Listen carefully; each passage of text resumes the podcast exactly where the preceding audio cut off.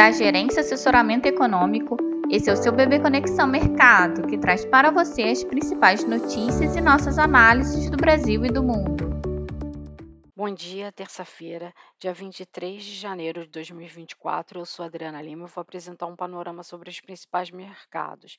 No exterior, a temporada de balanços nos Estados Unidos seguem no foco.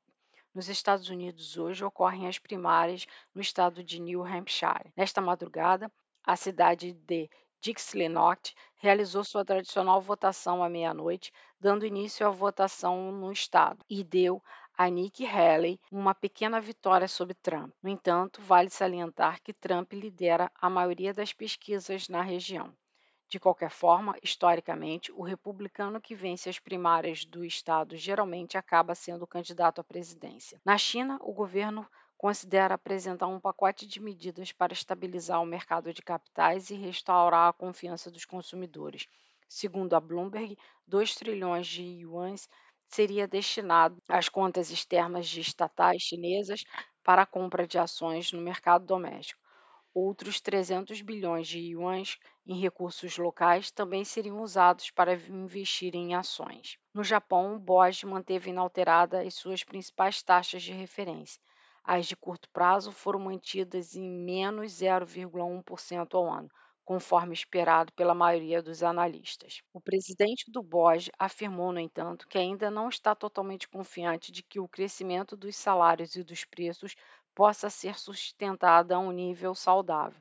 No mais, afirmou que, se obtivermos mais evidências de que um ciclo de salários e inflação se intensificará, examinaremos a viabilidade de continuar com as várias medidas que estamos tomando em nosso programa de estímulo maciço. Sendo assim, a expectativa para o dia no exterior, os mercados operam sem direção única, com futuros americanos operando perto da estabilidade, no aguardo da agenda de balanços prevista para essa sessão.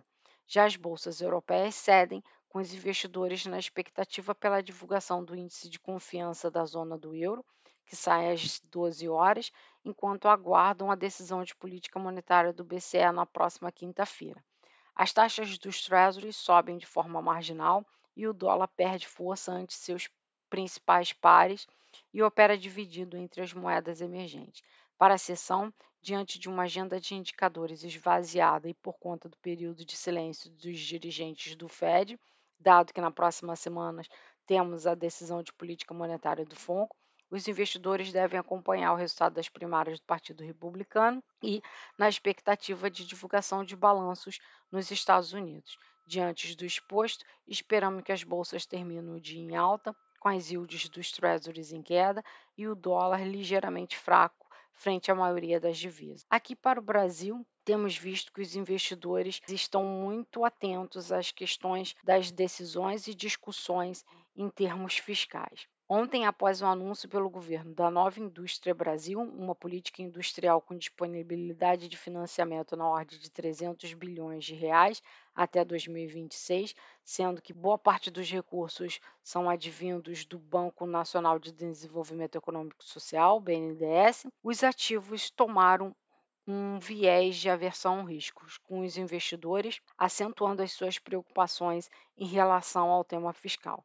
A gente tem visto que nos últimos dias, nas últimas semanas, tem se discutido muito a questão da MP, da reoneração da folha de pagamento, que só deve ter uma solução, um direcionamento após o fim do recesso parlamentar.